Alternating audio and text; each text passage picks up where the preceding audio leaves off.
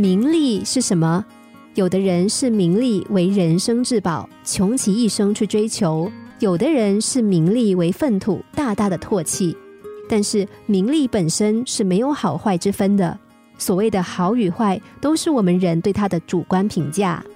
适当的名利心可以是我们前进和发展的动力，但是如果把名利看得太重，就会成为捆绑自己身心的一道枷锁，让你放不开自己的手脚。一个人可以追求物质，但不可以太看重物质；一个人可以追求名利，但不能够太看重名利。这其中的平衡之道，就需要每个人虚心去揣摩。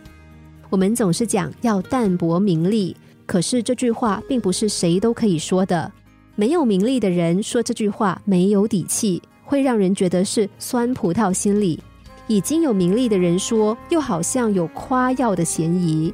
其实，不管是褒还是贬，只要我们还在谈论名利这两个字，那名利的概念就还没有从我们的心上被真正的放下。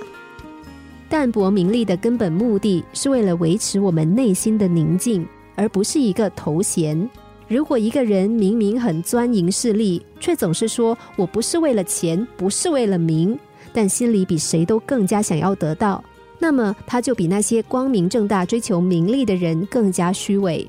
名利都是身外之物，生不带来，死不带去。我们可以追求名利，享受名利带来的便利条件，但它只不过是我们在追求内心目的时的一个工具，有就有，没有也不会刻意而强求。比如退居山林，不为五斗米折腰的五柳先生陶渊明，他并没有阻止他的儿子去做官，因为他知道，只有真正了解名利的人，才能够彻底的放下。不然，只不过是因为没有得到的自我安慰而已。很多现在的都市人总是喜欢说：“等我有了钱，也要到哪里哪里去隐居。”但是如果一个人没有试试看过之后的平淡和深厚的思想修养，即使隐居，也不过是一个噱头，充其量做一个闲人，也成不了隐士。淡泊名利，并不是没有理想、没有追求，而是他的追求已经超越了名利的范畴。没有这样的思想境界，即使我们暂时有了名利，也早晚有一天会失去。